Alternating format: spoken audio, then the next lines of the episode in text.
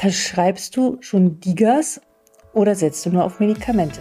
Hallo und herzlich willkommen bei Docs Digital. Mein Name ist Alexandra Wittmer und ich freue mich, dass du dabei bist. Dieser Podcast ist für dich richtig, wenn du als Ärztin oder Arzt in der ersten Liga spielen möchtest und digital fit sein willst. Hier erfährst du, was das Leben deiner Patientinnen und Patienten und natürlich auch dein Leben leichter macht. Heute bei mir zu Gast ist der ärztliche Kollege, Internist und Diabetologe, der Dr. Thorsten Schröder. Er ist Chief Medical Officer und Co-Founder bei Perfood. Wie es überhaupt dazu kam, ähm, selbst aus der Universität heraus zu gründen und ja zu der Entwicklung der ersten digitalen Gesundheitsanwendung kam, ähm, eine Anwendung zur Migräneprophylaxe, wird er dir jetzt äh, ganz genau erzählen, Thorsten ist ein Visionär und der die Gunst der Stunde als Arzt mitzugestalten in der digitalen Welt ergriffen hat. Viel Spaß beim Zuhören. Hallo und herzlich willkommen bei Docs Digital. Mein Name ist Alexander Wittmer und ich freue mich, dass du wieder dabei bist. Heute bei mir zu Gast ist der Dr. Thorsten Schröder. Er ist Chief Medical Officer und Founder bei Perfood. Hallo und herzlich willkommen. Schön, dass du da bist. Ja, hallo an ähm, Alexander. Vielen Dank, dass ich da sein darf. Hm, wie sind wir zusammengekommen? Äh, du hast vor, ich vor, weiß ich nicht, vor zwei Wochen oder drei Wochen habe ich einen äh, ersten ähm, Post bei LinkedIn gemacht gehabt zu dem Thema DIGA-Anwendung in der Praxis und dann hast du darunter kommentiert und dann dachte ich so, hm, wer ist denn das? Die kenne ich noch gar nicht. Bisschen erstmal was von zu dir erzählen, bevor wir auf das Thema der DIGAs kommen. Ja, super, sehr gerne. Ähm, ich bin eigentlich Arzt von der Ausbildung. Ich habe auch lange hier in Lübeck ähm, an der Uniklinik gearbeitet im Bereich mhm. innere Medizin, Diabetologie, Ernährungsmedizin. Habe nebenbei immer sehr viel Wissenschaft auch gemacht, habe auch nach dem Facharzt noch ein PhD gemacht in Immunologie. Also ich habe mich eigentlich sehr immer auf die klassische Universitätskarriere fokussiert, Medizin und Wissenschaft in Einklang zu bringen und habe auch immer sehr viel Spaß gehabt, ähm, ja, Patienten zu betreuen. Und in der Zeit ähm, haben wir dann quasi, ich sag mal, fast ein bisschen durch Zufall eigentlich die Gründungsidee für die Firma Perfood entwickelt. Und ähm, wie es dann so manchmal kommt im Leben, bin ich jetzt plötzlich Startup-Gründer und ähm, muss mich um sehr viele ähm, wirtschaftliche Themen auch kümmern, kann mich aber nach wie vor auch sehr viel um medizinische Themen kümmern, kümmern halt nur in einem ganz anderen Setting. Ähm, aber es war ursprünglich mal nicht so geplant. Da will ich noch mal ein bisschen tiefer nachhaken. Es ist ja jetzt mittlerweile schon, äh, kommt es immer häufiger vor, dass sozusagen Ausgründungen aus wissenschaftlichen äh, Projekten innerhalb der Universität so Ausgründungen sind und dann ähm, daraus wirklich ähm, Geschäftsmodelle äh, sich entwickeln. Wie kam es denn wirklich dazu? Wer sind wir und wer hatte dann die Idee, äh, wir müssen das jetzt irgendwie mal anders umsetzen. Warst du inspiriert durch die wissenschaftlichen Erkenntnisse oder hast du gedacht, in deinem klinischen Alltag, hier fehlt doch was? Also wo hast du sozusagen ein Problem entdeckt? Ne? Wenn man was gründet, will man ein Problem lösen für eine bestimmte Zielgruppe.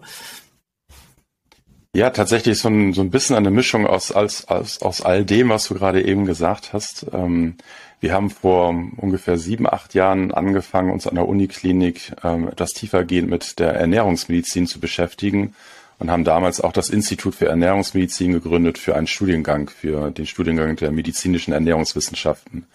Mhm. Und ähm, haben parallel dazu auch ernährungsmedizinische Sprechstunden aufgebaut. Ich habe eine Fettlebersprechstunde aufgebaut für Patienten, die ähm, quasi Stoffwechselerkrankungen der Leber haben, sehr viel auch Vorstufen von Diabetes.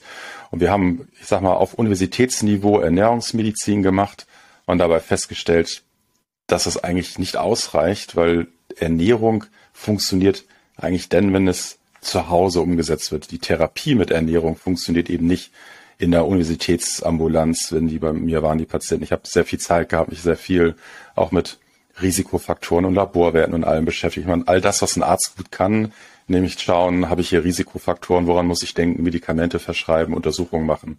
Aber ich habe festgestellt, dass die Behandlung eigentlich nicht richtig initiiert wird, weil ich zu sagen, Sie müssen auf Ihre Ernährung achten, das sind die zehn Regeln, ähm, reicht halt nicht aus. Gleichzeitig sehen wir, dass die Anzahl an Patienten, die eine strukturierte Ernährungstherapie brauchen, immer mehr werden. Wir also auch begrenzt sind mit den Ressourcen, die wir ja heute schon haben, ernährungstherapeutische Praxen zu haben. Und damals sagten wir, okay, wir müssen eigentlich mitarbeiten daran, Lösungen zu finden, Patienten auch eine gute Ernährungstherapie zuzuführen. Und damals war der Gedanke, das eben digital zu machen, um einfach auch auf großer Stückzahl Patienten erreichen zu können, so ein bisschen die Erreichbarkeit mhm. von universitärer und Medizin im Bereich Ernährung zu ermöglichen. Und es gab damals sehr schöne Erkenntnisse aus unserem eigenen Institut, aber auch vor allen Dingen aus vielen anderen Arbeitsgruppen, dass die Art und Weise, wie wir Ernährungstherapie heute machen, gar nicht ausreicht, weil heute ist es so, dass wir immer sehr auf das Lebensmittel fokussiert Empfehlungen aussprechen. Also zu sagen, essen Sie das, weil das viele Ballaststoffe hat, viele Proteine hat, weil das gesund ist, weil das Lebensmittel irgendwelche Kriterien erfüllt. Wir aber eigentlich vollkommen außer Acht lassen, dass der Mensch einen Stoffwechsel hat, der auf die Lebensmittelaufnahme reagiert. Also ich sag mal, im medizinischen Sinne haben wir Ernährungsmedizin nie pharmakologisch gedacht, also nicht in Interaktion mit dem Körper. Und es gab sehr schöne ähm, Erkenntnisse, dass wir eben eigentlich eine personalisierte Ernährungstherapie brauchen. So unterschiedlich wie wir sind, so unterschiedlich sind auch die Stoffwechselvoraussetzungen. Und deswegen reicht eigentlich die Perspektive Lebensmittel nicht aus. Man muss zusätzlich auch die Perspektive Stoffwechsel hinzuholen. Und wir haben damals angefangen, uns Gedanken zu machen, wie man denn personalisieren kann, so dass es auch nutzbar für die Patienten ist. Und so ein bisschen dadurch, dass wir darüber Gedanken gemacht haben, Damals waren ähm, Professor Sine und ich noch zusammen, dann kam da eine Kollegin hinzu, der Dr. Christoph Twesten. Dann waren wir schon zu dritt und haben drüber nachgedacht. Ähm, drei Ärzte in dem Fall, äh, wobei Christoph Twesten unser Techie ist, weil er immer auch schon in der Lage war, ähm, zu programmieren. Und in dieser Interaktion mit dieser Thematik und der Überlegung, wie man das umsetzt, haben wir natürlich erst an die ganzen sag ich mal, Tools gedacht, die man so in der Uni hat. Forschungsanträge stellen, Arbeitsgruppen aufbauen, ähm, langfristig zu denken. Und wir sagten, eigentlich ist Ernährung etwas, was den Menschen zugänglich gemacht werden muss. Und wir hatten eigentlich das Bedürfnis, ich sag mal, schneller die Produkte auch anwendbar zu machen.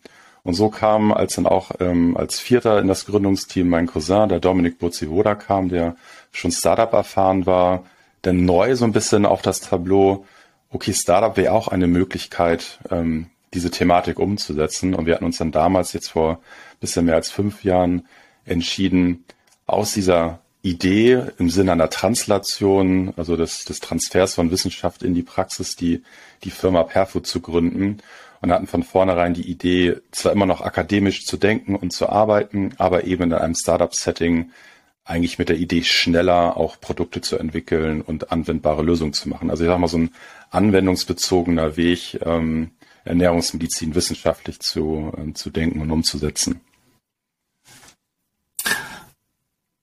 Ja, ähm, total spannend. Ähm, besonders deine Aussage, wir wollten es schneller machen. Finde ich ganz interessant. Das impliziert hier so ein bisschen, dass die Universitätsmedizin dann nicht so ganz so schnell ist ähm, und da die Prozesse oder das alles ein bisschen langsamer dauert. Ähm, das lasse ich jetzt einfach mal so stehen wäre ja auch schön und ich glaube auch ehrlich gesagt, auch, dass auch die Universitätsmedizin oder wie da äh, Studium und Forschung stattfinden muss, sich sicherlich auch äh, dringend ändern darf, muss. Ähm, aber das ist nochmal ein ganz anderes Thema. Und ihr habt dann vor fünf Jahren angefangen und damals gab es ja noch nicht die, die Digas sozusagen, ja, also diese digitalen Gesundheitsanwendungen. Wie habt ihr, wie habt ihr angefangen? Was waren so die ersten, wie war so das erste Jahr? Welches Produkt habt ihr da entwickelt?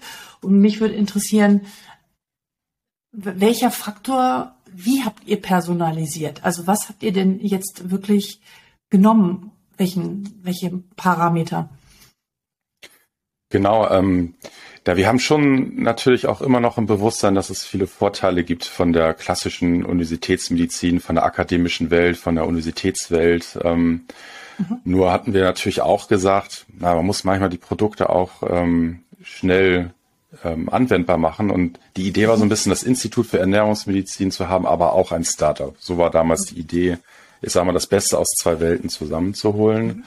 Und jetzt im Nachhinein würde ich sagen, hat das natürlich auch geklappt, auch wenn es fünf Jahre gedauert hat, bis jetzt die erste Liga da ist. Als wir damals angefangen haben, haben wir sehr viele grundsätzliche Themen eigentlich erst bearbeiten müssen. Unser Ansatz zur Personalisierung ist vor allen Dingen die Analyse von Stoffwechselreaktionen nach dem Essen. Wir fokussieren da sehr auf die Blutzuckerreaktionen, weil Blutzuckerreaktionen sehr gut analysierbar sind mit Blutzuckersensoren. Ähm, es dazu gute wissenschaftliche Daten gab, ähm, auch ein starker Zusammenhang zum Mikrobiom existiert und wir angefangen haben, erstmal eine App aufzubauen, eine technische Infrastruktur. Wir haben Daten gesammelt, auch in Forschungsprojekten, mit denen wir ähm, Algorithmen trainiert haben, die in der Lage sind, Blutzuckerkurven zu beurteilen. Wir haben damals große Datensätze aufbauen müssen, auch aus Expertenbeurteilungen, haben versucht, diese mit mittels künstlicher Intelligenz in, ähm, in sagen wir, Modelle zu, zu bauen, die am Ende dazu beitragen, dass man dem Patienten so actionable Advice geben kann, also klare Empfehlungen, etwas zu machen oder nicht zu machen.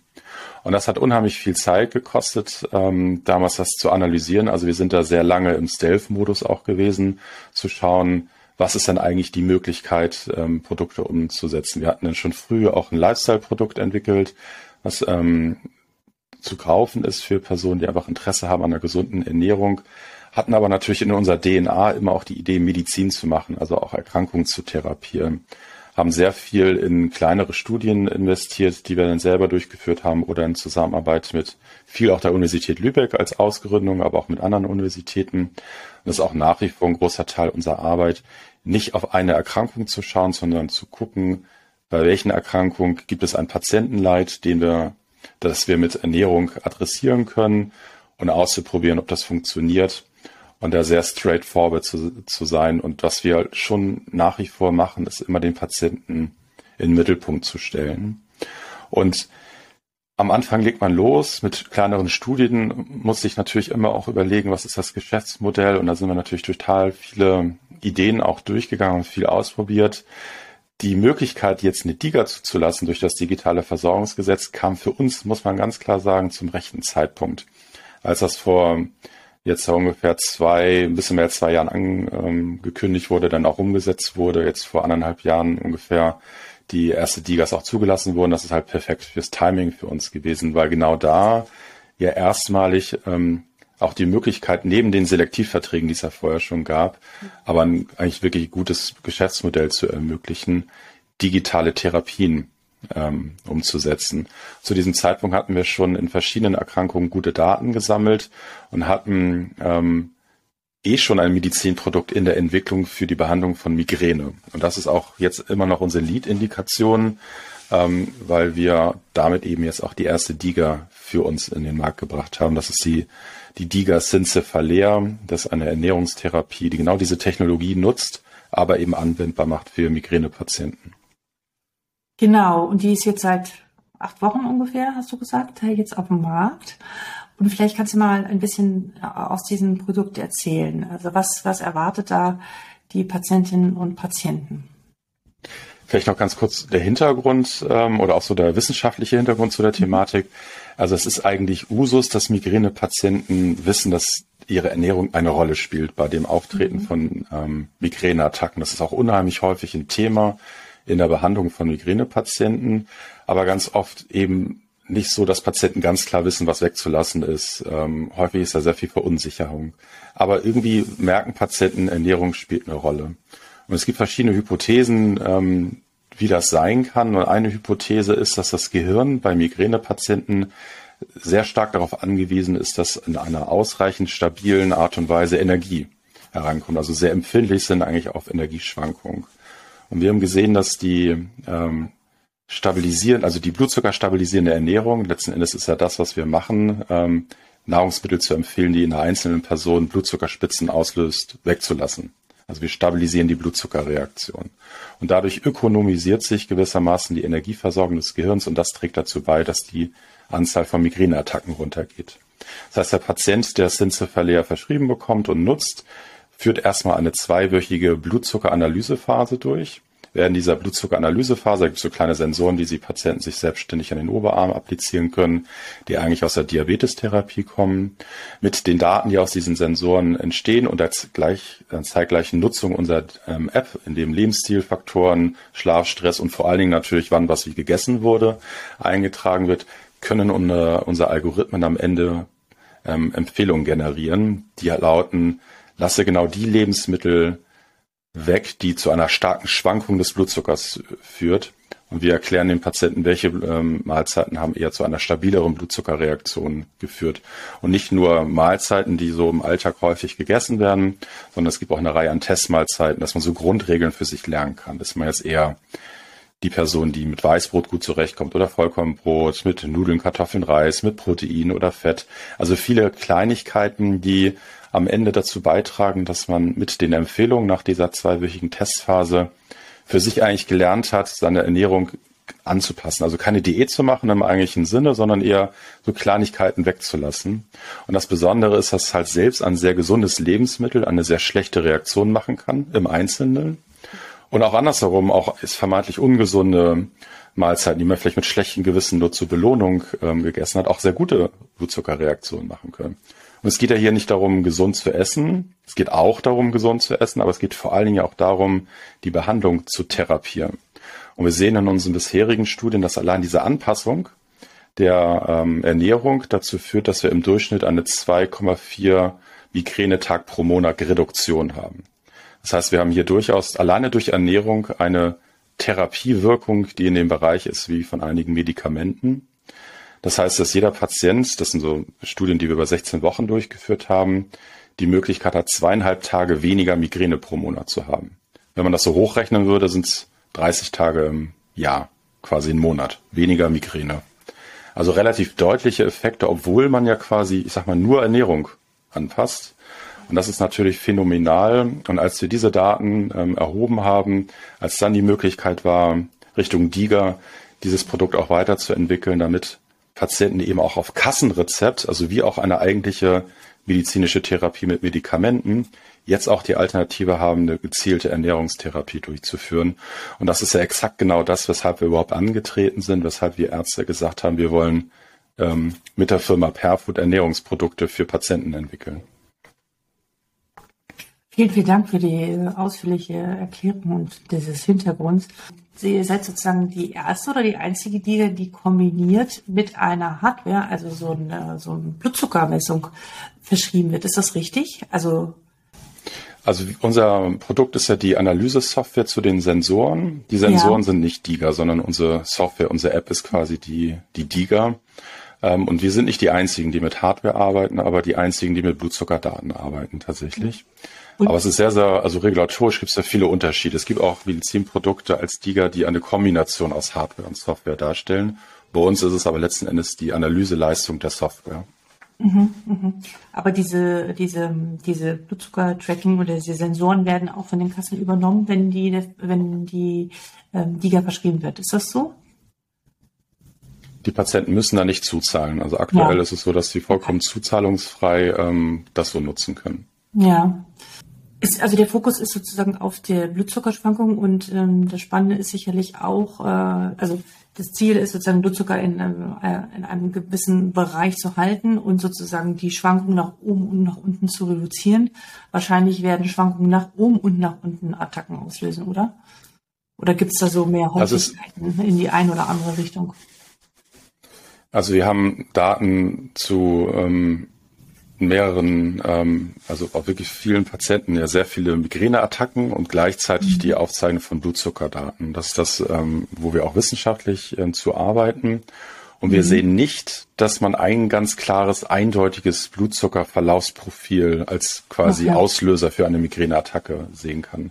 Was wir schon sehen, ist, dass im Durchschnitt Migränepatienten im Vergleich zu gesunden Nicht-Migräne, ähm, also Personen ohne Migräne, die ansonsten aber irgendwie vom Alter, vom Geschlecht und von der vom Körpergewicht ähm, gleich sind, dass Migränepatienten leichtgradig erhöhte Blutzuckerwerte haben. Alles noch im gesunden, normalen Bereich, also weit entfernt von Diabetes. Aber wir sehen da schon offensichtlich, der Körper so eine leichte Hochregulation vornimmt. Das ist auch ein bisschen Interpretation natürlich, aber wir glauben, dass das damit zusammenhängt, dass der Körper eben darauf reagiert, ähm, energieabhängige ähm, oder sehr energieabhängig zu sein. Und dann, was wir zusätzlich sehen, und jetzt wird spannend, dass wenn man ähm, für jede einzelne Person schaut, was ist denn da eigentlich die normale Durchschnittsblutzucker ähm, ähm, oder der durchschnittliche Blutzuckerbereich, in dem der Blutzucker normalerweise ist, dass in den 24 Stunden vor dem Auftreten von Kopfschmerzen diese Blutzuckerwerte niedriger sind als sonst. alles ganz, ganz leicht. Also es ist jetzt nicht so, dass man eindeutige Blutzuckerunterzuckerung ähm, oder sowas sieht. Das ist sehr, sehr ähm, leichtgradig. Man sieht das dann auch erst, wenn man viele Daten übereinander liegt. Aber daraus ergibt sich ganz klar die Hypothese, dass die Migränepatienten empfindlicher sind für Blutzuckerschwankungen und mhm. tatsächlich in dem Auftreten, bevor die Kopfschmerzen bemerkt werden, die Blutzuckerwerte sehr niedrig sind. Ob das jetzt Auslöser oder Ausdruck der äh, Migräneattacke ja. ist, ist natürlich vollkommen schwierig oder auch in dem Fall ist erstmal unmöglich zu sagen, ohne weitere Daten hinzuzuziehen, weil Kopfschmerzen ja auch nur eins von vielen Symptomen ist bei einer Migräneattacke. Mhm. Das ist eine mhm. sehr komplexe ja. neurologische Erkrankung.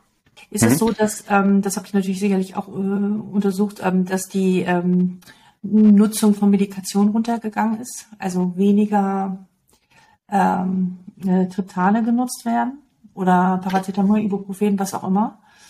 Gibt es da einen Zusammenhang? In der, in der Behandlung von Migräne unterscheiden wir ja einmal die Anfallsprophylaxe, die mhm. in der Regel erst bei häufigem Auftreten von ähm, Migräneattacken eingenommen wird und die Akutbehandlung mit Schmerzmitteln oder eben Triptan ähm, und noch anderen Präparaten, aber das sind so die, die häufigen. Und wir sehen, dass ähm, tatsächlich die Anzahl der Kopfschmerztage runtergeht. Mhm. Und wir sehen parallel dazu auch, dass die Patienten weniger häufig akute Medikamente einnehmen müssen. Also weniger Ibuprofen ist ganz häufig genommen von Migränepatienten, aber auch weniger Triptane. Sehr gut. Und damit ist ja eigentlich genau das erreicht, was man mit einer Prophylaxe ja haben möchte. Also unser, mhm. unser Ansatz mit Cincefalea ist ja letztlich eine Migräneprophylaxe. Die nimmt man nicht im akuten Migräneanfall. Da hilft quasi die Ernährungsumstellung nicht mehr, sondern wir versuchen eben im Alltag durch kleine Anpassungen insgesamt die Häufigkeit zu reduzieren und sehen, dass das eben im Sinne einer Prophylaxe funktioniert. Und die Anzahl der Migränetage geht runter. Auch die Kopfschmerzen, die nicht klassisch als Migräne zu klassifizieren sind, geht runter. Es werden weniger Medikamente eingenommen. Und dann gibt es eine ganze Reihe an Messwerten, die man erheben kann aus Fragebögen, um zu gucken, wie die Belastung durch Migräne im Alltag ist. Ob man jetzt beispielsweise sich nicht mit Freunden treffen konnte oder nicht zum Fußballspiel von den Kindern gehen konnte. Und diese mhm. Belastungen gehen parallel zu der Reduktion der Migränetage auch runter. Ähm, die, an, die Notwendigkeit von der Prophylaxe-Medikation, da sehen wir noch nicht, dass sich das verändert. Wir haben bisher eben immer über drei Monate Daten erhoben. Und diese Prophylaxe-Medikation, die in einzigen Fällen ja noch zusätzlich eingenommen werden kann. Also die Ernährungstherapie kommt entweder als Alternative zu Medikamenten oder als Ergänzung zu Medikamenten hinzu. Also reizt sich quasi in dieses Portfolio an unterschiedlichen Optionen ja. mit ein. Da führen wir gerade ähm, eine Analyse nach einem Jahr durch, um genau diese Frage auch zu adressieren. Was wäre ja schön, wenn neben dem, was jetzt im ersten Schritt für uns wichtig ist, weniger Schmerzmittel sind notwendig, weniger Belastung ist da, weniger Kopfschmerzen treten auf, ob in langer Sicht auch weitere Medikamente reduziert werden können. Und das untersuchen wir jetzt gerade. Die ersten Daten zeigen, dass Patienten, die wirklich nur einmal mitgemacht haben, also einmal diese zwei Wochen Testphase, danach schließt sich noch so eine zwölfwöchige Begleitung durch uns an oder durch die App ähm, an, dass auch noch ein Jahr danach Patienten immer noch berichten, dass die Häufigkeit immer noch niedriger ist. Also wir sehen, dass diese Wirkung tatsächlich auch lang anhalten ist. So im medizinischen Sinne ist das eigentlich fast wie so ein Empowerment-Tool. Man, man lernt eigentlich seine Ernährung anzupassen ähm, in, in einer umsetzbaren Art und Weise, also ohne, ich sag mal, ohne ähm, Diät, sondern einfach nur Anpassung. Und dass das aber trotzdem auch langzeitig wirkt. Also das ist ähm, ein grandioses Beispiel eigentlich, wie wirkungsvoll Lebensstiltherapie sein kann, ja. auch bei Erkrankungen, wo das jetzt vielleicht nicht als erstes ähm, auf der Liste steht. Ja, äh, kann ich nur unterstreichen, streichen, ist meine, auch meine persönliche eigene Erfahrung, äh, die ich gemacht habe mit diesen Anwendungen. Und ähm, ich kann mir auch vorstellen, ich weiß nicht, ob ihr das untersucht habt, ob auch die Anzahl an Krankheitstagen ähm, sich auch reduziert hat, weil Migränepatienten ja durchaus häufiger mal mehrere Stunden oder auch wirklich ein, zwei Tage dann auch gar nicht arbeitsfähig sind. Mhm.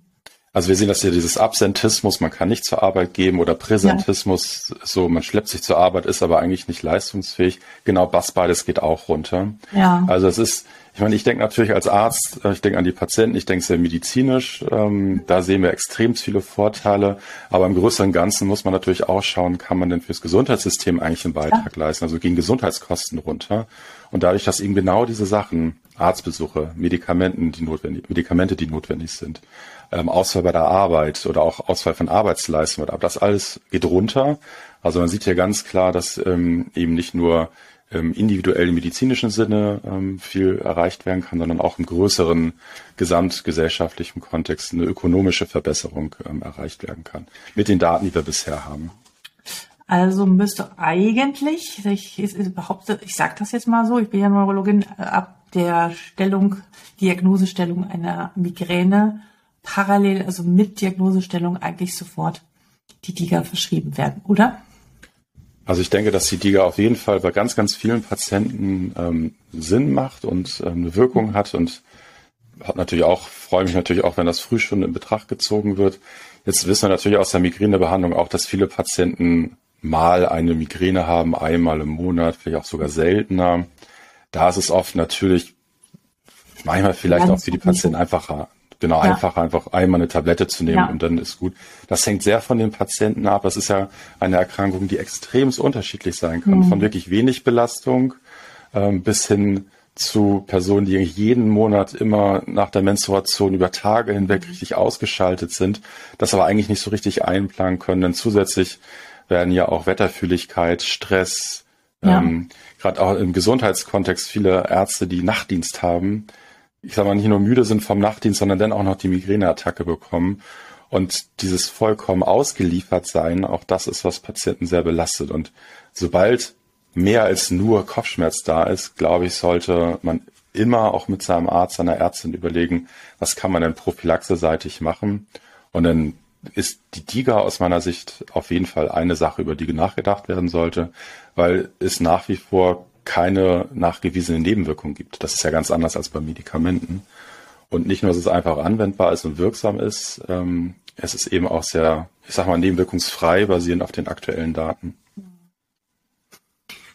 Ja, sehr gut und sehr spannend. Also meine persönliche Meinung auch jetzt aus meinem klinischen Alltag ist bei den Diagnosen, wo es jetzt Digas gibt, bereits ähm, und auch zusätzlich eine Medikation ist, sollte und der Patient wirklich das Bildungsniveau hat und auch was wirklich, äh, also der die Fähigkeiten hat, damit umzugehen, dürfte meiner Meinung nach kein Medikament mehr alleine rausgegeben werden, wenn nicht parallel diese Anwendung dazu genommen wird.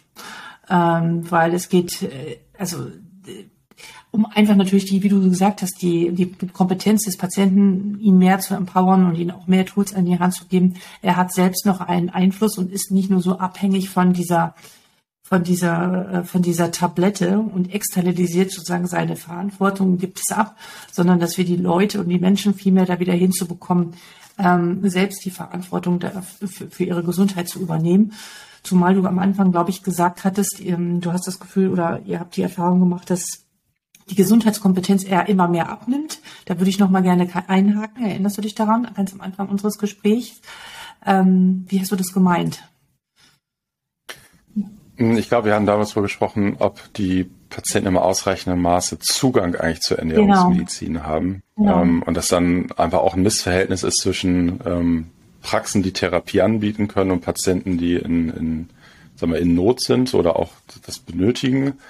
Ähm, es ist auch so, dass eine Ernährungstherapie keine Pflicht-Krankenkassenleistung ist, sondern nur eine Kann-Krankenkassenleistung, mhm. die glücklicherweise zu großen Anteilen von vielen gesetzlichen Krankenversicherungen übernommen werden, aber halt eben nicht ähm, systematisch.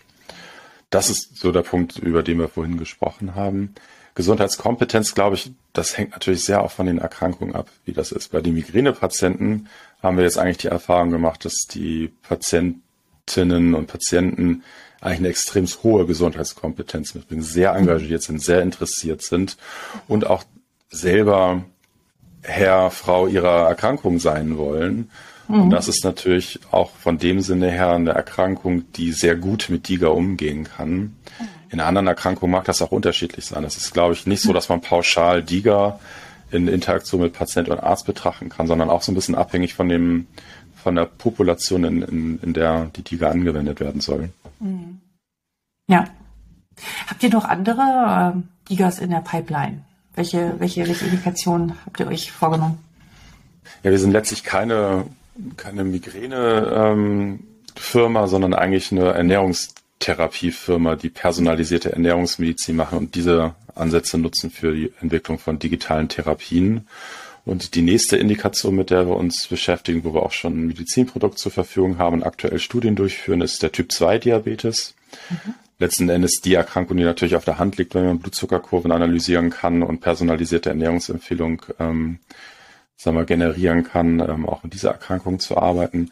Wir haben aber auch eine ganze Reihe an Studien schon durchgeführt zu Entzündungserkrankungen, Hauterkrankungen, zu auch Hormonstoffwechselstörungen, sind in größeren Forschungsprojekten ähm, drin, wo es um Nahrungsmittelintoleranzen geht und um das Wiederauftreten von ähm, Dickdarmkrebs ähm, nach der Therapie führen mit der Uni Bonn eine äh, Kooperation durch, wo es darum geht zu verstehen, wie der weibliche Hormonzyklus eigentlich Stoffwechsel und Immunfunktion beeinflusst und haben jetzt gerade, da bin ich gar nicht sicher, ob das schon so richtig spruchreich ist, einen größeren EU-weiten, ähm, sind Teil einer großen EU-weiten Forschungskooperation, wo es um die Entwicklung von äh, Therapien gegen ähm, Adipositas geht. Also denken tatsächlich in einer breiten Anwendung und die nächste DIGA ähm, soll Glucura sein ähm, für Typ-2-Diabetiker. Wann, wann, wann wird die kommen ungefähr? Oder habt ihr schon einen Plan oder ungefähr? Also die Erfahrung ist, dass das natürlich lange dauert, weil es gibt ähm, eine ganze Reihe an Anforderungen, die man erfüllen muss, um die DIGA werden ja. zu können. Und hier geht es ja vor allem um die Erhebung von ähm, Studiendaten. Ähm, und am Ende muss man natürlich auch die Behörde überzeugen. Ich denke mal, ähm, dass es sehr realistisch ist, dass wir im Laufe des nächsten Jahres diese DIGA auch vorläufig zugelassen bekommen. Aber jeder, der schon eine Diga ähm, durchgeboxt hat, der weiß, dass es auch sehr abhängig ist von vielen, vielen Faktoren, die nicht beeinflussbar sind. Die ersten Studiendaten, die wir haben zu der Anwendung von Glucura, ähm, lässt mich da eigentlich sehr optimistisch sein. Bin sehr gespannt. Ähm, du hast schon von dem von den ärztlichen Kollegen gesprochen, die nach dem Nachtdienst äh, dann auch äh, Kopfschmerzen haben oder Migräne. Ähm, wir wissen alle, dass der ärztliche Alltag äh, durchaus sehr stressig ist, mehr denn je gerade. Ähm, und dann kommen jetzt die ganzen Digas und die ganzen Diga-Hersteller her und sagen immer, wie erreichen wir denn die Ärztinnen und Ärzte? Sagt uns das doch bitte mal. Gar nicht so einfach. Wie, wie, wie denkst du darüber? Gibt es da einen Königsweg, sie zu erreichen? Und die Frage eins und die Frage zwei: was sollte man auf keinen Fall machen und was funktioniert gar nicht? Also ich glaube nicht, dass es da den einen Königsweg gibt. Ähm, mhm. Wir selber probieren natürlich auch total viel aus, ähm, weil wir mhm. ja jetzt seit acht Wochen zugelassen sind. Ähm, wir haben jetzt die Erfahrung gemacht, dass das Interesse ähm, in der Ärzteschaft extremst groß ist ähm, für Syncephalia. Wir haben jetzt auf drei Kongressen das Produkt schon vorgestellt, halten Vorträge, wir publizieren unsere eigenen Daten. Wir haben jetzt dieses Jahr drei Publikationen zu der Anwendung von Syncephalia bei Migränepatienten veröffentlicht. Also wir gehen da, ich sag mal, so ein bisschen die, den klassischen Weg, nämlich auf Kongressen, mhm. in Vorträgen und mit Publikationen auch einfach transparent Informationen zur Verfügung zu stellen. Wir sehen aber auch noch, dass ähm, wirklich viele Ärztinnen und Ärzte auch noch ein bisschen Vertrauen ähm, sammeln müssen in dieses Konzept DIGA. Einige auch noch keine Erfahrung damit gesammelt haben, auch noch sehr viele Unsicherheiten da sind. Also ich glaube, es ist auch noch ein Schritt zu gehen, grundsätzlich ähm, unsere Kolleginnen und Kollegen über das Thema DIGA aufzuklären. Und letzten Endes trägt ja auch jetzt dieser Podcast dazu bei, ähm, diese, dieses Konzept auch nach außen zu tragen. Ähm, wir haben natürlich auch Flyer-Material und sehr viele Informationen auf der Homepage. Ähm, und äh, machen Webinare und Fortbildung. Also sind da jetzt eher breit aufgestellt und ähm, nutzen das, was wir selber eben auch aus unserem ärztlichen Alltag gelernt haben, wie wir uns eigentlich informiert haben über neue Therapien. Ähm, und sind natürlich dadurch, dass wir alle auch ähm, ja, immer noch die drei Gründer haben, auch weitere Ärzte angestellt, wir alle ja auch ein eigenes Netzwerk haben und ein gutes Verständnis für den schwierigen Alltag, weil Ärzte in der Klinik und Ärzte in Praxen extrem viele Aufgaben haben, extrem viel machen müssen. Und es natürlich eine Riesenherausforderung ist, auch zusätzlich sich immer noch ähm, über die neuesten Therapiemaßnahmen zu informieren. Und ich glaube, es ist ganz wichtig, dass man da auch gut verdauliche, einfach zu verstehende Informationen über viele verschiedene Kanäle zur Verfügung stellt. Ähm, und momentan haben wir da eigentlich sehr viele positive Erfahrungen gesammelt. Und da muss man ganz klar sagen, dass auch Patienten ihre Ärzte aufklären. Insbesondere jetzt bei, bei Syncephalia und Migränepatienten sehen wir, dass sehr viele Patienten viel Interesse haben, sich gut informieren und mit diesen Informationen auch zu ihren ähm, Ärzten gehen.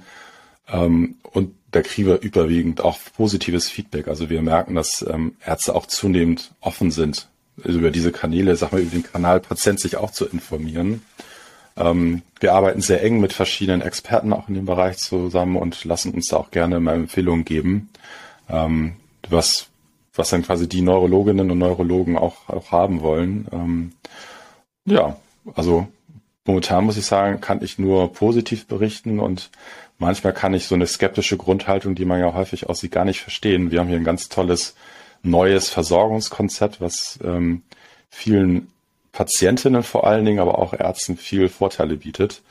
Ähm, und genau, Königsweg aber sicherlich nicht. Da muss man so ein bisschen auch ausprobieren. Ich glaube, auch hier hängt es von der Indikation dann letzten Endes auch ab. Du sagst Vorteile für die Ärztinnen und Ärzte. Kannst du bitte noch mal einen nennen? Also bei ähm, der Behandlung von Migränepatienten sind wir oder kriegen wir häufig das Feedback, dass Ärzte froh sind, auch neben Medikamenten eine andere Option anbieten zu können. Ja. Letzten Endes ist es ja so, der Arzt, die Ärztin klärt auf, der Patient entscheidet. Und dieses ja. Thema Ernährung ist eh ein Thema. Und bisher ist es so, dass man den Migränepatienten eigentlich nichts anbieten kann als ja. ernstzunehmende Therapie aus dem Bereich Ernährung. Und eben dieses Bedürfnis ist da jetzt gedeckt. Aber sicher ist ist auch so, dass es sicherlich Patienten gibt, die mehr von Medikamenten profitieren oder in einer unterschiedlichen Reihenfolge. Also ich glaube, da ähm, ist es immer schön, als Arzt verschiedene oder Ärztin auch verschiedene Optionen zur Hand zu haben. Ja, ja, kann ich, kann ich gut nachvollziehen. Natürlich, die Neurologen haben nochmal, auch die Patienten in der Neurologie, auch MS-Patienten sind sehr aufgeklärte Patienten, die sind sehr engagiert, die sind sehr jung, die sind sehr peach ähm, und kümmern sich um ihre, ihre Symptomatik. Das ist in anderen Indikationen, anderen Bereichen nicht so, wenn ich jetzt zum Beispiel an das Thema Rückenschmerzen denke oder auch an mentalen Erkrankungen, Depressionen, Angststörungen und so weiter. Da ist es gar nicht so einfach, die ähm, Patientinnen und Patienten immer so wirklich gut zu erreichen, weil die einfach so eingeschränkt sind, teilweise, dass das überhaupt nicht möglich ist. Ich verschreibe aktuell so drei bis vier Digas am Tag, wenn ich klinisch arbeite äh, und die Indikation passt. Und äh, mir fällt immer wieder auf, dass unheimlich wichtig ist, wie ich das den Patienten vermittel, also wie ich ähm, darüber spreche, wie überzeugt ich davon bin. Und wenn ich gar nichts sage, passiert auch gar nichts und der Patient löst das Rezept auch nicht ein, weil es ihm zu anstrengend ist. Er kapiert nicht, warum gehe ich jetzt zur Apotheke und warum kann ich das nicht in der Apotheke einlösen und damit muss ich jetzt zur Krankenkasse oder auf der Herstellerseite. Also es gibt so viele verschiedene Wege, die meine Patienten regelmäßig verwirren. Ähm, das ist der eine Punkt. Und der andere ist, wie gesagt, wie ich es äh, formuliere als Arzt, ist unheimlich, oder Ärztin ist es unheimlich wichtig, ob derjenige es macht oder nicht. Ich habe mal schon mal überlegt, bräuchten wir nicht so eine Art Leitfaden, how to, to, to talk about uh, DIA with my patients sozusagen. Ja, ähm, wie kann ich das wirklich mein, meiner Patientin und Patienten schmackhaft machen, dass sie auch wirklich diesen Code sich holen und dann einloggen. Und es sind ja schon einige Hürden, die sie ja zu, zu gehen haben. Was denkst du darüber? Ja, ich glaube, die Herausforderung für, für unsere ärztlichen Kollegen und Kollegen ist ja auch, dass nicht DIGA gleich DIGA ist, sondern die DIGA selber auch sehr unterschiedlich sind und dass es unheimlich schwierig ist, ähm, aufzuklären. Also ich sage mal, die Applikationsform der Medizin DIGA ist nicht Tablette oder Spritze, sondern eben sehr viel ähm, heterogener und komplexer. Mhm. Und aktuell ist jetzt mit ungefähr, ich glaube, 33 DIGAs, die zugelassen sind, das fällt ja noch übersichtlich, aber wenn das Konzept DIGA zum Erfolg wird, ähm, wo ich von überzeugt bin, dann wird es auch immer noch schwieriger. Und ich glaube, wir müssen auch auf der Herstellerseite eben in der Lage sein, den, äh, den, den ärztlichen Kolleginnen und Kollegen relativ einfach schnell eine gute Übersicht zu geben, wie ja. die Liga eigentlich funktioniert. Weil die große ähm, Aufgabe ja auch ähm, der Ärztinnen und Ärzte ist, dem Patienten gegenüber natürlich erstmal äh, wertfrei die Optionen äh, zu erzählen, die es ja gibt. Medikamente, andere Therapien, Digas dann eben auch. Ähm, aber natürlich auch so ein bisschen einzuschätzen, ist das ein Patient, der eher DIGA geeignet ist oder eher Tabletten geeignet ist und auch entsprechend zu ähm, aufzuklären. Ich glaube, dass bei den meisten Digas, jetzt auch bei unserer Diga, es so ist, dass der Patient, die Patientin am Ende mitarbeiten müssen. Das sind Lebensstiltherapien häufig, Verhaltenstherapien. Das setzt also eine Grundbereitschaft auch etwas ja. anzupacken voraus. Ähm, es ist so ein bisschen wie die Bereitschaft, auch eine Tablette schlucken zu müssen. Nur ist die Hürde da wahrscheinlich weniger hoch, als jetzt auch Ernährung umzustellen. Mhm. Ähm, deswegen denke ich, darf man auch nicht behaupten, Digas sei ein Allheilmittel, weil es eine gewisse, Ans sagen wir, eine gewisse Masse an Patienten gibt, die ähm, davon profitieren und andere eben nicht. Letzten Endes eigentlich genauso wie auch bei allen anderen Therapieformen, auch bei allen anderen ähm, pharmakologischen Therapien. Ähm, und dazu gehört natürlich auch ein bisschen Praxiserfahrung. Also ich glaube, niedergelassen, insbesondere niedergelassene Ärztinnen und Ärzte kommen um DIGA nicht herum und müssen in ihrem Indikationsgebiet da auch Erfahrung sammeln. Und letzten Endes ist Aufklärung, Webinare besuchen, CME-Fortbildung machen von den Herstellern ein Weg. Ähm, ich glaube aber eigene Erfahrung sammeln, so im Kleinen, ist auch ein ganz wichtiger Weg. Und das ist ja so die typische Medizin. Man, man, ich glaube, Ärztinnen und Ärzte leben auch sehr viel von ihren eigenen Erfahrungen, die sie machen. Mhm. Und das ist ja die wichtigste, also ich finde mit die wichtigste Aufgabe eigentlich von, von Ärztinnen und Ärzten eben mit den Patienten zusammen durch eine Therapie zu gehen. Mhm. Mhm. Du sagst im niedergelassenen Bereich, was spricht denn dagegen, wenn jemand kommt, was weiß ich, für eine Neueinstellung in der Klinik, äh, während er noch in der Klinik ist, begleitend durch irgendeine durch ein, also die Schwestern haben auch keine Zeit mehr, aber sozusagen durch irgendjemand anderes sozusagen schon, der sich damit an hinsetzt und sagt, okay, jetzt fangen wir das mal an, wir machen hier jetzt so eine Gruppe, ja, so eine Aufklärungsgruppe und schon sozusagen diese, diesen diesen Übergang in, von, von stationär in ambulant zu gestalten und den Patienten schon mitzubegleiten. Also ich finde, warum kann ich eine Diga auch schon stationär verschrieben werden, oder?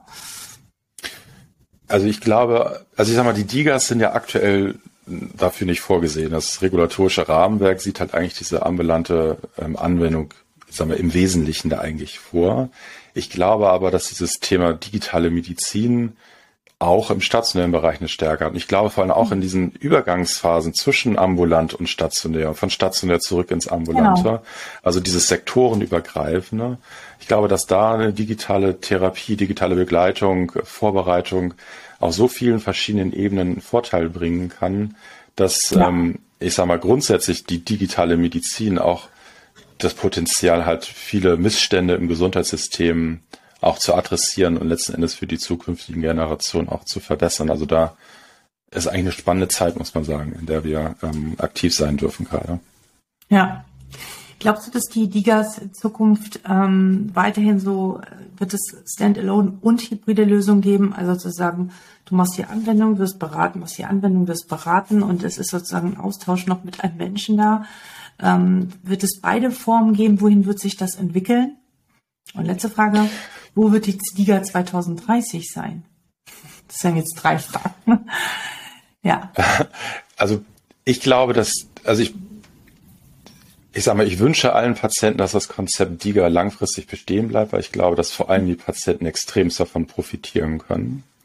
Ähm, ich glaube aber auch deswegen, dass DIGAs weiterhin bestehen werden, weil sie eben so viele Vorteile bringen und langfristig meiner Überzeugung nach auch zur Kostenreduktion im Gesundheitswesen führen können weil sehr viele Digas Punkte adressieren, die sonst eben nicht möglich wären oder für viele Patienten eher als eine lange Wartefrist möglich wären. Ja. Ähm, deswegen bin ich fest davon überzeugt, weil die Qualität sich am Ende durchsetzt, dass Digas auch als Konzept bestehen bleiben. Und ich glaube, es wäre eigentlich gut, wenn man es schafft, digitale Medizin, möglicherweise dann auch als DIGA oder in anderen Konstrukten, aber digitale Medizin auch so anwendbar macht, dass wir zum Beispiel Versorgungsstrukturen, die ambulant oder stationär bereits bestehen, ergänzen dadurch, dass auch diese Schnittstellen zwischen ähm, Behandlern, Therapeuten und Patienten und der ähm, Intervention über die TIGA miteinander äh, verbunden werden, weil ich glaube, dass das eigentlich für die Behandlungsprozesse wirklich viel Sinn macht. Also beispielsweise gibt es ja sehr viele Behandlungsstrukturen für die Behandlung des Typ-2-Diabetes. Da gibt es also Schulungen, da gibt es das DMP, das Disease Management Programm. Da haben Diabetesberater in den Schwerpunktpraxen häufig Schulungen, die sie durchführen, Beratungen, die sie durchführen, zum Teil auch in, im hausärztlichen Niederlassungen im Bereich. Da gibt es also eine sehr gut funktionierende äh, Versorgungsstruktur. Und ich glaube nicht, dass eine DIGA das ersetzen sollte. Ich glaube auch nicht, dass eine DIGA so autark unabhängig davon funktionieren sollte. Ich glaube, dass man eigentlich gucken sollte, dass man da die Stärken zusammenbringt. Mhm, okay. Weil zweifelsohne hat man als DIGA oder ist der Vorteil der DIGA, dass der Patient, die Patientin das, die, mal, das Handy, die App, den Zugang ähm, zum Webinterface von zu Hause, von überall ähm, zugänglich hat. So der Begleiter in der Hosentasche wird das aus der Diabetologie manchmal genannt. Ähm, und das kann schlichtweg kein Arzt, keine Therapeutin, keine Beraterin, niemand leisten. Aber das ist extremst wichtig, weil gerade in den Lebensstilbereichen, wir hatten das ja eingangs besprochen, ist das relevant, was zwischen den Arztbesuchen passiert, nicht das, was bei den Arztbesuchen passiert. Ähm, deswegen glaube ich, dass es langfristig ähm, auch Not tut, da so ein bisschen mehr das zu verzahnen. Aber aktuell muss man ganz klar sagen, wird das Rahmenwerk DIGA explizit auch so ausgelegt, dass das nicht so ist. Also es wird aktuell auch von der Regulatorseite so nicht gewollt und so nicht gemacht, weil eben die gesetzliche Grundlage eine andere ist. Ähm, es soll ganz explizit ohne die Ärzte funktionieren können. Es soll ganz explizit sich auch, sag mal, daneben setzen als neue Säule der Behandlung. Ähm, und das ist vielleicht für den ersten Schritt auch gut so. Langfristig glaube ich, dass sich das aber verändern sollte. Und das ist, denke ich, auch für, für den Gesetzgeber, für den, der die Rahmenbedingungen eben setzt, ähm, aus der Politik letzten Endes auch meines, meiner, meiner Meinung nach ein wichtiger Auftrag. Mhm. Und das glaube ich 2030 war ja noch eine Frage. 2030, ja, ich habe es ein bisschen gesagt. Ich glaube, dass die Digas noch da sind. Ich glaube, dass das Thema digitale Medizin sehr viel differenzierter geworden ist, so auch wie letztlich das Thema pharmakologische Therapie heute sehr differenziert. Es gibt sehr viele verschiedene Art und Weisen von medikamentösen Behandlungen und so wird das auch digi im digitalen Bereich sich diversifizieren und komplexer werden und dadurch aber auch leistungsstärker und eben auch individuell anwendbarer. Was dürfen wir Ärzte und Ärzte bis dahin dazu lernen, auch so besonders was digitale Kompetenzen angeht? Was dürfen wir auch vielleicht verlernen bis dahin? Ähm, der Beruf wird sich ja schon wandeln, oder? Wie siehst du das? Ja, ich, ja, ich glaube, der ärztliche Beruf muss sich auch ein bisschen ändern, weil wir schon ganz klar sehen, dass in der Zukunft ähm, durch verschiedene gesellschaftliche Veränderungen mehr Patienten und weniger Ärzte da sind. Das ist ja ein absehbarer ja. Prozess. Ja. Das es ist auch wichtig, dass man in der Medizin lernt, was lässt sich denn, ich sag mal, digitalisieren und vielleicht auch unabhängiger vom Arzt machen. Mhm. Und das ist, glaube ich, ganz schön, weil dann der Arzt, die Ärztin auch wirklich den Kern, nämlich der betreuenden äh, Funktionen, sehr viel mehr gerecht werden kann. Eben nicht in dokumentatorischen Verpflichtungen ähm, sich mehr auffällt als im direkten Austausch mit dem Patienten. Und ich glaube, dass da die Digitalisierung sehr viel Erleichterung bringen kann. Ich glaube auch, dass es Not tut, und das leben wir ja auch bei Perfood so, dass aus der Medizin heraus ähm, Produkte entwickelt werden sollten. Das setzt ähm, einfach auch die Mitarbeit und Unterstützung von Ärztinnen und Ärzten ähm, voraus. In unserem Fall haben wir uns entschieden, voll in die Gründung zu gehen und das zu machen. Aber man kann natürlich auch in vielen Interaktionen zusammenarbeiten. Du selber machst ja auch ähm, an sag mal, einen Teil des Tages ähm, die praktische Medizin, einen anderen Teil dann auch ähm, andere Aspekte. Und so lässt sich das ja dann auch miteinander verbinden. Also ich glaube, da ähm, ist sehr viel, viel Not und ja, da ist natürlich eine gewisse Digitalkompetenz notwendig, ähm, so wie wir natürlich auch Pharmakologie im Studium lernen müssen, um Medikamente beurteilen zu können. Exakt. Ja, spannend. Vielen Dank bis hier jetzt ähm, erstmal. Und ähm, zum Schluss noch ein, ähm, eine, eine letzte, vorletzte Frage. Gibt es denn ein Buch oder ein Roman, ein Sachbuch, das du gerne empfehlen möchtest? Das ist echt schwer. Also ich lese gerne und viel. Ähm, vielleicht so ein bisschen im Kontext Gründung, weil ich jetzt ähm, als Arzt gegründet habe, also ja jetzt nicht von der Berufsausbildung das Gründen gelernt habe, lese ich natürlich unheimlich viel Startup-Literatur und, und, und, Sachbücher in dem Bereich. Ein Buch, was mich da tatsächlich ähm, begeistert hat, das ist so eine klassische Empfehlung, auch dieses Hard Things About Hard Things von Ben Horowitz, der recht ähm, unverblümt auch schreibt, wie schwierig das manchmal sein kann, Unternehmen zu gründen und zu leiten. Also das würde ich definitiv empfehlen, auch für alle, die vielleicht einfach nur mit dem Gedanken spielen, selber mal gründen zu wollen. Würden also Sie eine andere jetzt, ähm, ja, ich glaube, ich glaube, das ist, ich glaube, es ist wichtig, weil am Ende Medizin verändern zu wollen, heißt auch Medizin verstehen zu können. Und da sind Ärzte einfach natürlich prädestiniert, weil wir wissen, wie es im Krankenhaus aussieht, wie es in Praxen aussieht. Wir verstehen den Patienten sehr viel besser als ähm, viele andere Akteure im Gesundheitsbereich und das ist ein Riesenschatz. Ähm, deswegen glaube ich, macht das Sinn, dass Ärzte gründen oder auch unterstützen bei der Entwicklung neuer Therapien. Am Ende ist es natürlich für uns als Gesellschaft auch wichtig, dass viele ähm, Ärztinnen und Ärzte auch in der Gesundheitsversorgung ähm, im ja. Krankenhaus, in der Praxis arbeiten. Und da haben wir natürlich als Gesellschaft auch ein, sagen wir, ein Bedürfnis, dass das attraktiv bleibt. Deswegen mhm. nicht alle gründen, aber ich glaube, es sollte einfach auch als Option sagen wir, sagen wir, vorhanden sein, die Idee auch, das machen zu können. Also mhm. das Buch kann ich empfehlen und ähm, ansonsten glaube ich, heißt Gründen auch offen sein und ähm, Interesse zu haben, mal nach links und nach rechts zu schauen. Gibt es einen letzten Gedanken, den du den ärztlichen Kolleginnen und Kollegen gerne mitgeben möchtest? Ist noch etwas, ja, was, was dir noch wichtig ist? Ein Impuls, ein Gedanke, ein, du hast das schon ein bisschen, also ein bisschen angedeutet. Das, aber. Genau, so ein bisschen habe ich das schon angedeutet. Ähm, ich glaube, es ist immer wichtig und ich versuche mich selber da auch immer daran zu erinnern, dass wir für die Patienten da sind und uns immer wieder in allem, was wir tun, daran erinnern müssen, ob wir gründen, ob wir entwickeln oder ob wir Medizin im Krankenhaus oder in der Praxis machen. Wir machen das für die Patienten. Und ich glaube, wir müssen auch ähm, immer dazu beitragen, dass das so bleiben kann, dass wir ähm, das Interesse ähm, der Patienten voranstellen können. Vielen, vielen Dank. Äh, das kann ich nur bestätigen und äh, so als Rückmeldung für dich. Äh, ich rede ja mit sehr vielen Leuten in verschiedensten Kontexten, in verschiedensten Netzwerken und man merkt bei dir und sicherlich auch bei Pairfood insgesamt dieses Gründen oder diese Entwicklung wirklich aus diesem tiefen Wunsch entstanden ist, die Patientenversorgung zu verändern. Die Medizin und die Wissenschaft stehen absolut im Vordergrund. Natürlich kommt dann auch diese ganzen Business-Themen dazu, aber es ist nicht umgekehrt. Und ich glaube, das wird den Erfolg, den Unterschied langfristig auch auf, äh, ausmachen.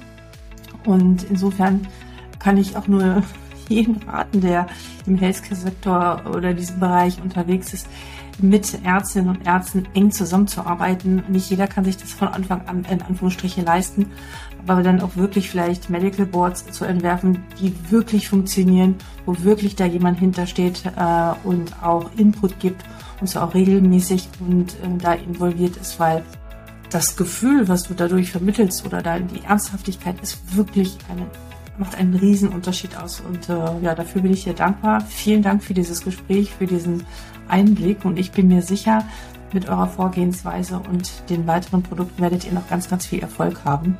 Und ähm, vielleicht sprechen wir uns dann ja für eine andere Liga mal wieder. Vielen Dank, Thorsten. Ja, vielen Dank. Ja, vielen Dank auch von meiner Seite. Es war ein sehr angenehmes Gespräch. Vielen Dank. Vielen Dank für deine Zeit und dein Interesse an diesem Thema. Die Ligas werden uns weiterhin beschäftigen und ich bin gespannt, wohin die Entwicklung geht. Man merkt Thorsten auf alle Fälle seine große Leidenschaft an, aus der ärztlichen Rolle heraus zu gründen und auch die digitale Welt mitzugestalten. Und ich möchte an dieser Stelle mal ganz explizit alle Liga-Herstellerinnen und Hersteller ansprechen, die noch nicht ähm, erkannt haben, ich hoffe, es haben mittlerweile alle erkannt, frühzeitig von Beginn an ex ärztliche Expertise mit an Bord zu holen, sei es in Form von Beratung, Medical Boards oder auch in Gründerteams. Alles ist möglich und ich glaube, die Ärzteschaft ist immer offener dafür. Und wenn nicht, sprecht mich an, schreibt mir. Ich kann hoffentlich auch mehr und mehr die einen und die anderen zusammenbringen. In diesem Sinne schreibt mir unter info@docsdigital.de. Ich wiederhole nochmal info@docsdigital.de. Vielen Dank für deine Zeit nochmal und bis bald. Viele Grüße, Alexander.